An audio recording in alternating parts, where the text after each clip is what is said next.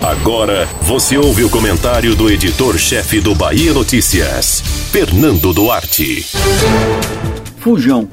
Esse é o apelido mais delicado dado por adversários de Bruno Reis após o candidato desistir de participar do último debate na corrida pela Prefeitura de Salvador em 2020. Como o evento não estava inicialmente previsto, a justificativa de um compromisso agendado anteriormente pela campanha caiu como uma luva. Porém, essa é uma desculpa pública. O candidato do prefeito a semineto na sucessão preferiu não ser um saco de pancada para ser alvejado por oito adversários sem a oportunidade de uma defesa justa. Na disputa por espaço de visibilidade, todos os adversários que estão atrás nas pesquisas de intenção de voto devem aproveitar toda e qualquer oportunidade para aparecer. Um debate permite isso, mesmo que seja fora dos suportes mais tradicionais da comunicação, a exemplo do rádio e da televisão. As eleições de 2020, completamente atípicas por conta da pandemia do novo coronavírus, aumentaram a demanda por esses espaços para candidatos que estejam em desvantagem na corrida.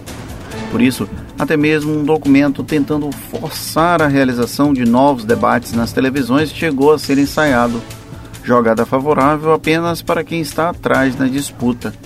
O encontro da Associação Baiana de Imprensa, em parceria com a Seccional Bahia da Ordem dos Advogados do Brasil, buscou preencher essa lacuna deixada pela ausência dos encontros cancelados na televisão.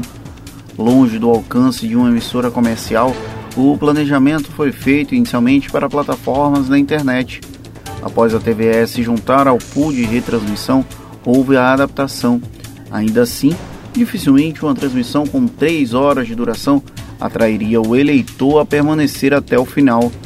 Só que para quem está com certo conforto nas pesquisas, participar provocaria apenas mais desgaste do que o risco de um nocaute técnico improvável, mas não impossível numa corrida eleitoral. Do ponto de vista idílico da festa da democracia, a não ida de Bruno Reis seria reprovável. Entretanto, numa campanha eleitoral, todo mundo é pragmático, inclusive os adversários. Se qualquer um deles estivesse em situação semelhante à do atual vice-prefeito, provavelmente não participaria, tal qual ele decidiu de última hora para tentar não ser grosseiro quem disser o contrário está mentindo. O debate da ABI ou AB nasceu como uma boa iniciativa, porém sem um dos principais protagonistas do jogo eleitoral de Salvador em 2020, acabou se tornando um encontro de aliados que por hora são adversários, e cedeu palco para os nanicos César Leite e Rodrigo Pereira duelarem com companheiros de urna. E só, apenas isso. Você ouviu o comentário do editor-chefe do Bahia Notícias, Fernando Duarte.